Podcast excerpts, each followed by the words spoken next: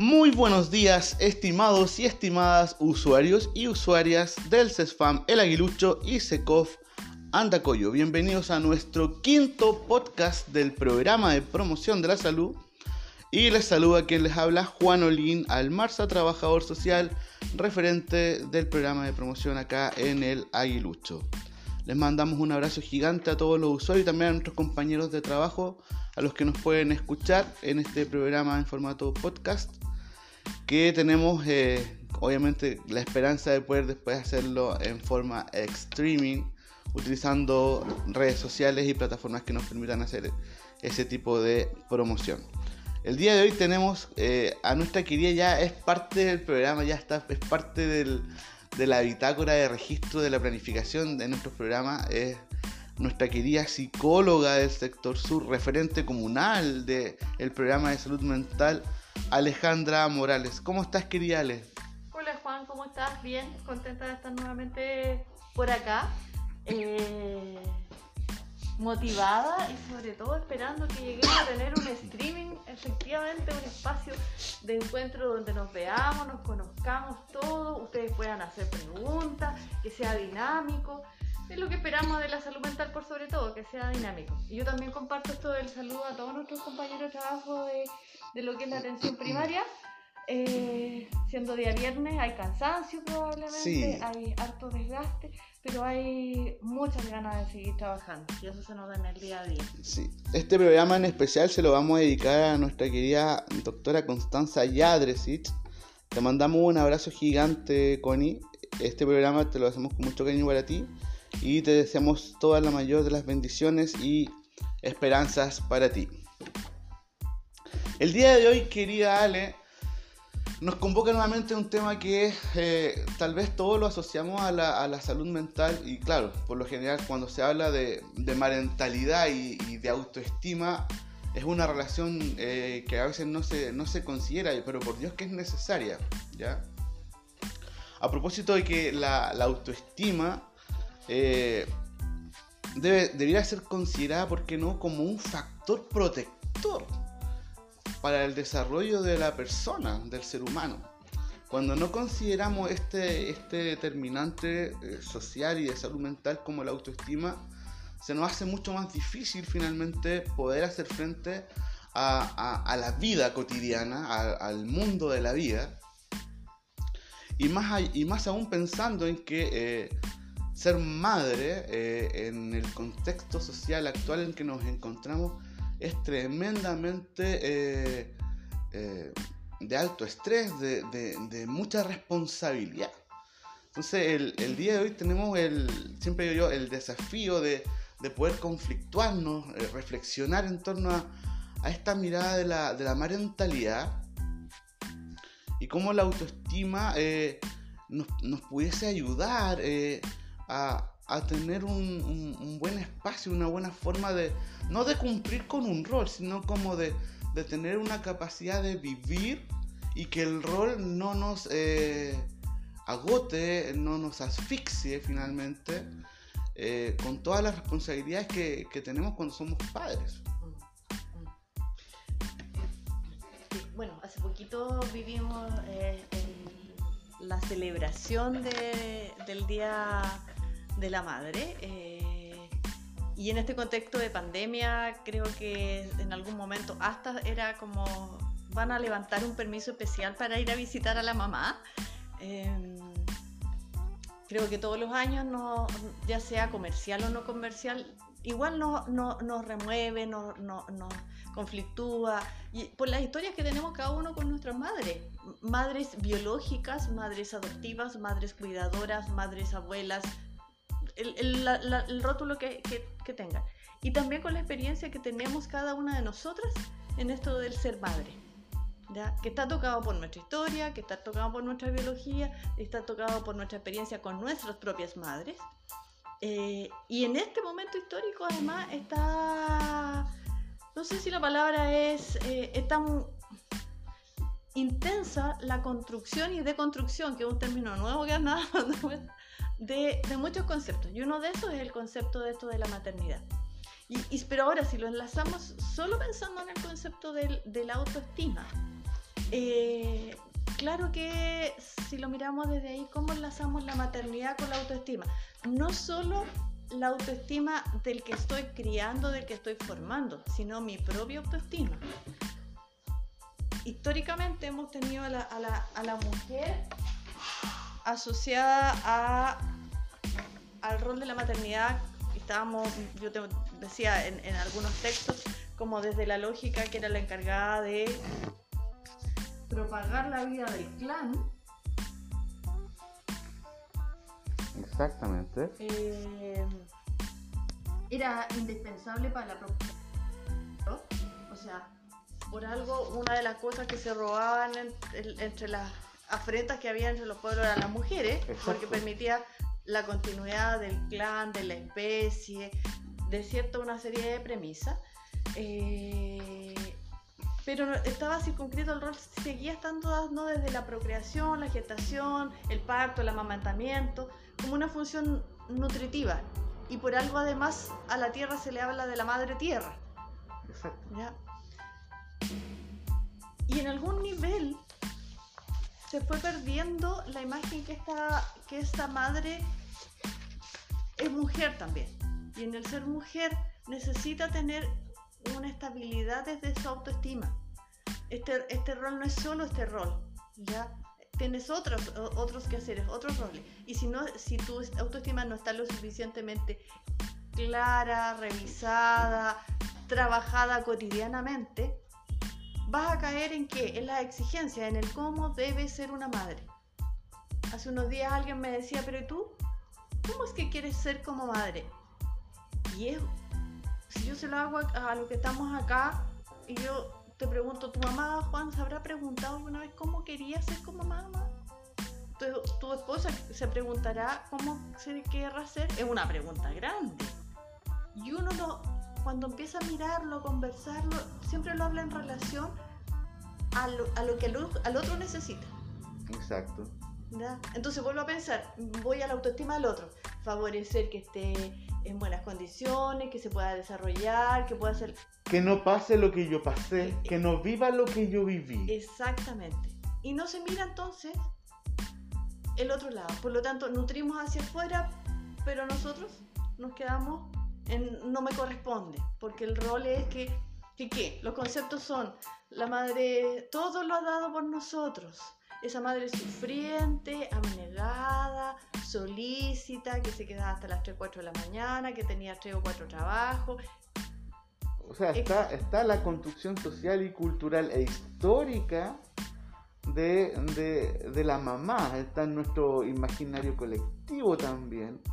Y, y efectivamente uno se, se, pone a pensar, entonces esta, esta mamá cuál es el tiempo real que puede tener para ella verse a sí misma, para ella poder mirarse, quererse, eh, cuidarse cuando su, vida y su pensamiento está en, efectivamente, debo cuidar a, a, un otro, que pueden ser mis hijos, o incluso estas, como bien tú dices, Ale, abuela, que ha tenido que asumir nuevamente esta carga de ser madre porque sus hijos están trabajando ambos, el matrimonio y los nietos no tienen con quién estar. Entonces tienen esta tensión de chuta, tengo que volver a repetir esto, lo haré de nuevo bien, lo haré de nuevo mal, me equivocaré.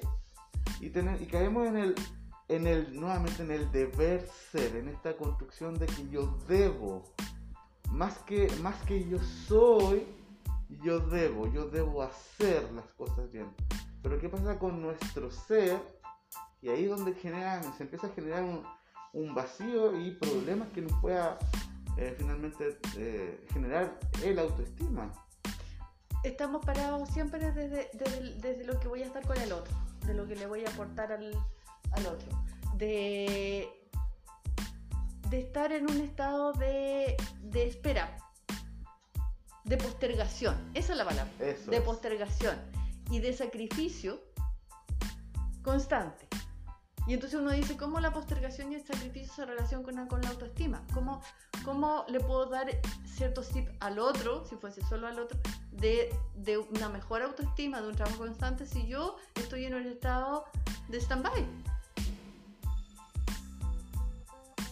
Entonces, socialmente se espera que esté la abnegación puesta en no el decir estoy cansada, no el decir sabí que tu cabro me tiene hasta aquí, no, eso habla de que tú eres una mala madre, ¿cómo no te das cuenta? Esa es tu responsabilidad. Pero si lo, miramos, efectivamente hay que tener una nutrición en la autoestima para poder acompañar a otros, si es que eso fuera solo eso, pero por sobre todo porque somos seres independientes de este rol. Exacto. Y ahí, claro, hay cosas que uno dice, ¿cómo juntamos? Esto que cuando conversábamos de este podcast, ¿cómo juntamos estas dos cosas, estas dos líneas? Y hay muchas relaciones finalmente. Es como, si no soy capaz de, de verme yo, ¿cómo voy a poder ver a un otro? Y no con, con, con esta visión desde nuestros ojos, sino con, con ver más desde, desde el corazón, desde la emoción, desde la percepción. ¿Cómo, como si no puedo, efectivamente, con toda la, larga y enorme tarea que tienen eh, eh, las mamás el día de hoy, poder enfrentarse a, realmente verse y reconocerse. Yo estaba leyendo un, reportaje de una ONG que trabaja el tema de la marentalidad y se habla que finalmente las mamás están los 7 días de la semana, las 24 horas al día, sin descanso, eh, teniendo que preparar entre otras cosas el desayuno, la colación, el almuerzo, la colación de la tarde, la once, la cena, el bañar al niño, tener que responder con su pareja, comunicarse con ella. ¿Y qué pasa cuando esta pareja, por ejemplo, llega cansado, agotado y quiere conversar con esta, con esta mujer y nuestra pareja se nos queda dormido. Exactamente. Después de haber tenido un día larguísimo, te quedas dormido. ¿Qué pasa ahí? ¿Qué pasa con, el otro? O sea, hay un montón de, temas que también uno dice, bueno, eh, ¿qué pasa con los compromisos con respecto a nosotros también? Entonces se van, mezclando varios, varios temas donde es clave, sobre todo aquellos que tienen una pareja, poder finalmente darse un espacio. Pero que eso también con las mamás que están solas, a propósito de la enorme cantidad de jefaturas monoparentales que tenemos, con jefaturas femeninas que están sacando adelante a sus, a sus hijos. Bueno, con el tiempo van a haber mucho más resultados, mucho más investigación respecto de, de por ejemplo, este tiempo de pandemia. Eh, las dos lógicas, donde hay una, una madre, un padre o, cuidadores que están con niños, han, han, logrado en algunos casos hacer el tránsito de equilibrar las tareas cotidianas, que en el fondo tiene que ver con el mantener y, y favorecer la vida del otro, del más chico o la más chica hay algunos que se siguió replicando, como que, bueno, ahora tú estás en la, estamos todos en la casa, pero tú sigues estando a cargo de esta casa y teniendo igual que conectarse para el trabajo. Y generalmente el hombre o esta pareja, eh, su rol era seguir siendo el hombre trabajador como si estuviera fuera de.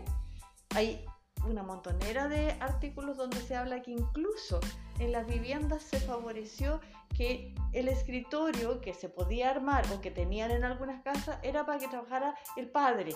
Exacto. y la madre tenía que trabajar desde la cocina con su computador mientras estaba haciendo el almuerzo. Y los niños en sus, en sus, en sus dormitorios. Entonces uno ya ahí empieza a mirar este concepto que dice, oh, pero a ver, ¿qué es lo que está pasando si incluso en este contexto queda más en evidencia todavía? Exacto estoy hablando en, el terreno más hipotético, donde hay un lugar, un escritorio, que hay espacios, pero los espacios que no estaban diferenciados, porque las viviendas aquí cada son pequeñas, aún así seguía, la que tenía que acompañar y apoyar el, que los niños se subieran a las plataformas de su clase, era la madre, porque papá estaba trabajando. Y la mamá también estaba trabajando, estaba trabajando doblemente. apoyando a los niños y además en el contacto con su trabajo. Entonces, eso empieza a mirar. Las que, a, diferencia, estaban solo ellas con, sus hijos, obviamente se hizo mucho más evidente este ruido de cómo se hace. Y el desgaste. y el desgaste. Porque eso significaba que a cierta hora de la noche o de la tarde empezar a dejar la ropa en el lavado, planchar, la comida hecha del día anterior. Del día anterior, ¿ya? De forma tal que haya cierta hora solo haya que calentar. Exacto. Y calentar para comer entre, entre una reunión y otra, entre un que hacer y otro. Entonces, y ahí es donde, claro, bueno, entonces tenemos tantas premisas respecto de que, bueno, pero, pero es como que lo que le tocó. Claro, asúmelo. ¿Es, lo que tú optaste? Eh, no, no, hay cabida la posibilidad de, cansarse ni equivocarse. Pero ¿cómo vas a estar cansado pues si ahora estás en la casa? Claro, está, y está, está en el colectivo ese, ese discurso. Exactamente, exactamente. O sea, viene todo un, por eso digo, una, una, mirada. Porque yo veía algunas cosas que hablábamos sobre autoestima y es como, ¿cómo no tener pensamientos negativos? Que es algo que atenta a la autoestima respecto de uno. No lo estoy haciendo bien, pucha, si estoy en la casa debería, debería tener queque, debería tener, la casa limpia, soplada, deberíamos estar contentos, deberíamos hacer actividad en conjunto. ¿A qué hora si estamos saturados, cansados?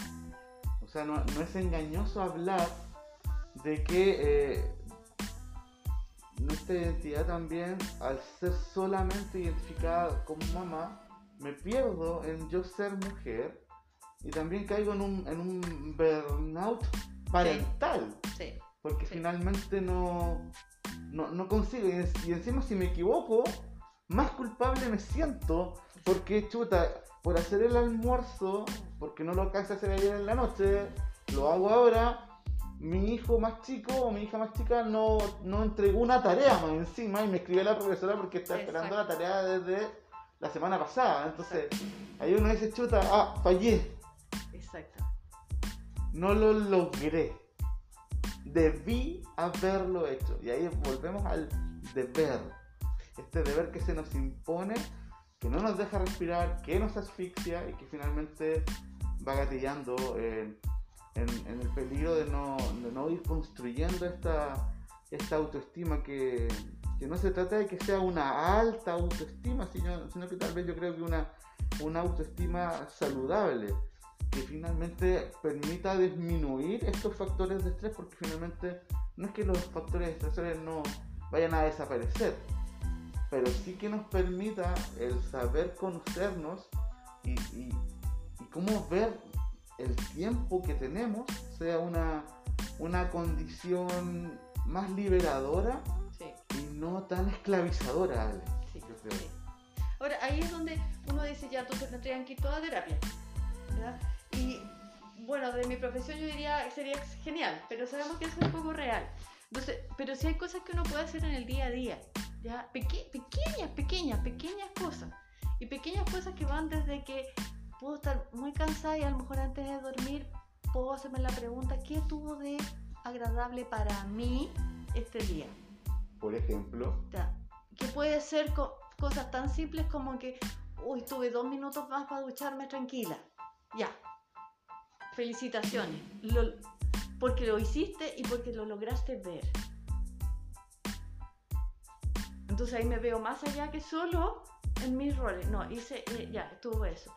Eh, sonreí más pude pintar, que a mí me encanta pintar, a mí me gusta pintar, pude pintar y mis hijos estuvieron con, con mis abuelos, con mi papá, y pude tomar un trazo y pintar tranquila con la música que yo quise durante una hora y eso me calmó.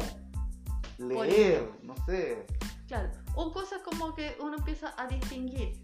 No voy a llegar a algo perfecto, pero sí logré que los chiquillos, no sé, a la de la noche estuvieran metidos en su cama. No, que lo perfecto tendría que ser que estuvieran a las 9 de la noche y que solo lo hicieran. No, porque a lo mejor sí querían que yo los acurrucara, qué sé yo, yo también necesitaba sentir la piel de ellos. Ya, vivírselo como una forma un poco más sana, un poco más amorosa consigo misma. Probar cosas nuevas. No, es que, que las lentejas se las tienen que sí o sí o comer con chorizo. Pucha, pero hágala, haga la crema. ¿Para qué le- No tengo chorizo, hágala cre- como una crema. Hágala como, ¿cómo se llama esta? Como hamburguesa. Por ejemplo, claro. Eh, haga la ensalada. Estoy dando un, ejem- un ejemplo súper burdo, pero en el fondo, atrévase, cree, rompa eso. Exacto. Algo de ejercicio. Con los chiquillos uno puede hacer ejercicio, sí, pues. Sumémonos a la clase de educación física. O a lo mejor démonos 15 minutos en el cual ellos tienen siempre algún programa donde de baile. Sí, por supuesto. Ya, bailemos con ellos. Así de simple, son pequeñitos detalles que ayudan a ellos y nos ayudan a nosotros. Nos ayudan no porque estamos colaborando solo con ellos, estamos colaborando con nosotros.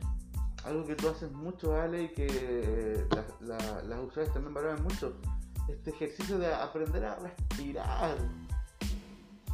Era el ejercicio tan simple de tener la conciencia de la respiración. ¿Ya? Y para eso no necesitamos muchas horas, solamente necesitamos sentir que estamos inspirando, manteniendo el aire y luego soltándolo. Podemos hacer esas tres, estos tres pasos. Uno, tomar, dos, mantener, tres, soltar. Y podemos hacerlo seis veces. En las mañanas, y en la tarde. Esa es la única distinción y esa puede ser la primera distinción que nos relaciona con nosotros mismos, con nuestro cuerpo, con nuestra autoestima. Entonces, como tú dijiste, son pequeñitos detalles. La idea es como dejar eso, eso que queda ahí, porque si no nos vamos a quedar solo en la presión que estamos recibiendo y que nos, y que nos a más. Pero también podemos hacer estos otros estos detalles. Y puede ser que el día viernes sí nos vamos a dar más permiso eh, para estar, no sé, todos tirados en el, en el living de la casa o todos en la cama. Exacto. O también puede decir este, este viernes, no quiero que venga ninguno a mi cama. Y también es válido. Y También es válido. Y también es válido. Exacto. Quiero estar yo sola acá. Y no estoy diciendo entonces no lo estoy dejando fuera. No, estoy respetando mi espacio, mi límite. Mi cuerpo tiene límite. Mis hijos también lo tienen. Estaba pensando a propósito de lo que tú decías ahí, Ale, eh, algo muy interesante que nos pasa con la mentalidad y esta relación que estamos dialogando con la autoestima, de, de, de qué es lo que pasa con aquellas mamás que están, por ejemplo, con una licencia médica o una situación de salud mental. Versus el Sí. padre que tiene la misma licencia de salud mental y en este contexto de pandemia uno se da cuenta por, por la cantidad de, de casos que uno ve que la mamá que está con licencia de, de- de salud mental, sea de doctor o de psiquiatra, no deja de ser mamá, no deja de cumplir teniendo una indicación de reposo absoluto para poder hacer un trabajo de resignificación, de reparación, de, de, espacio personal, al parecer fuese una, una licencia como de que voy a estar en la casa, pero todo el resto de las acciones que tengo eh, van a continuar eh, finalmente desarrollándose. Entonces como que esa licencia de permiso de, de poder comenzar a respirar, volver a verme, que es lo que necesito, no se da. No, en el fondo ahí es donde queda la, gran, la gran paradoja. Hay, hay otros que puedan tener un tipo de licencia donde, donde no necesitan cocinar, donde pueden dormir hasta tarde, eh, donde pueden angustiar, hasta angustiarse tranquilo. Esa paradoja sí. Pero, pero en el caso de, de la madre no, pues ella tiene que seguir siendo madre. Entonces, y en el seguir siendo madre tendré que ver si mamá, quiero ir al baño, mm, ma- mamá, es que me queda chico, mamá, es que me duele la guata, mm, mamá, es que quiero dormir contigo. Claro, lo que pasa es que este rol pareciera ser que en el caso de la mujer es 24/7. pareciera ser que en los otros casos, lamentablemente, no. Ahí es como si está el permiso de no le metas bulla, está cansado. Y eso tanto para el padre como para el tío, como para la abuela. Exacto. Pero eso también es algo que tenemos que trabajar nosotras. Pero por supuesto, es una- un gran desafío, sí. Y que tiene que ver con que ser capaz de decir no, de poner límites, y que no significa querer menos al otro, ni tampoco significa descuidarlo. A veces lo que significa a veces cuando no lo hacemos es descuidarnos. Entonces, como ves, Dan es un temazo porque sí exige una reconstrucción, re- re- exige remirarnos, exige que conversarlo con, con, con el hombre, con la familia, hacer la pregunta, ¿qué es lo que tú esperas de mí? Hacerse la pregunta, ¿qué es lo que espero yo de mí misma también? ¿Cómo quiero ser? ¿Cómo me gustaría? Y cuestionar ese cómo me gustaría. pues. Exacto. Tenemos, tenemos muchos desafíos. Si, yo, si, si nos preguntan qué es necesario para tener una buena autoestima, como diría Rodrigo Bravo, Mm, se va construyendo, se va, se va, se va repensando. Ni- Ninguna, no existen identidades todas eh, idénticas. Todos tenemos una identidad, una historia familiar. eh, y, y obviamente la forma en cómo la vamos eh, desarrollando puede ser distinta. Tal vez hay algunos, eh, no sé si tips o caminos, pero que pudiesen recorrerse. Por ejemplo, la, la capacidad de, de tomar conciencia de- de cómo somos, aceptarnos tal y cual somos, aprender a perdonarnos, porque el nivel de culpa que muchas veces que llevamos es tan alto, y, permitirnos volver a crecer, permitirnos volver a ponernos de pie. Creo que eso es algo muy importante, que nos acompañe, eh, si es que tenemos pareja, a aprender a valorarnos, que, no- que, nos, que se nos valore no solamente por lo que hago, sino por lo que soy. Y ahí volvemos nuevamente a, a qué pasa con nuestro ser, con nuestra, con nuestra persona. Eh, estas retroalimentaciones positivas, como tú bien dices, Ale, eh, agradecer el día por, por cómo estuvimos, por las cosas que hicimos, por, por estar juntos, creo que hace, hace, hace muy bien. Cuando ten- tenemos esos espacios, eh, creo que se hace una diferencia. El ser agradecidos eh, una construcción cultural de, de- de aprendizaje social, si tú quieres proponerlo, también es un tema, eh, sobre todo cuando es sincero y honesto. sí. Yo por lo menos cuando escucho a, a- a mi hijo dar, dar las gracias, sobre todo cuando le dan las gracias a la, a la mamá por algo, es, una, es un agradecimiento tan genuino, tan, tan rico, ese, o ese abrazo que uno recibe de ellos, ese beso, como que te hace decir, chuta, que rico, vale la pena todo el esfuerzo que tengo, pero aún así, insisto, para no perdernos en el tema también de, de, de lo que estamos tratando, aún así necesito un espacio de poder verme. Es tan importante como que cuando el otro me agradezca, yo recibirlo. Porque tendemos mucho a decir, no, pero si, si yo soy tu mamá, tengo que hacerlo. Ya, o hoy no me agradezca eso, es lo que me corresponde, o lo hago con cariño. No, es decir, también decir gracias, qué rico escuchar lo que tú me dices. Tenemos incorporado esto que es de la incondicionalidad del amor, y en realidad el amor tiene más condiciones de las que uno cree. Debe ser lingüístico también, debía ser comunicado, comunicable. Exactamente. Por lo tanto, recibamos, agradezcamos porque nos agradecen. Gracias, sí, lo estoy haciendo con cariño, sí. Escuchémonos diciendo eso. Eso tiene un resonar en nuestro cuerpo, en nuestras células, en nuestro estar cotidiano y en la relación, por supuesto. Excelente. Hemos estado conversando junto a nuestra querida psicóloga Alejandra Morales sobre parentalidad y autoestima. Estamos comenzando a despedir nuestro querido programa ¿Algún aviso, algún anuncio, algo que nos quieras contar, Ale, antes de terminar este programa? Estamos ya eh, volviendo a retomar un poco más activamente algunas cosas grupales. Eh, tenemos algunas actividades que ya estamos mirando. Ya hay un taller que se está haciendo con una de las psicólogas, con, la, con Vicenta, ya que más que un, un taller es un espacio de encuentro creo que este año queremos hacer la invitación a espacios de encuentro donde no es que no somos los expertos, a lo mejor lo vamos a convocar, ¿ya? porque la experiencia del, conversar la tenemos todas, todos y todas, y, y, ahí viene la invitación.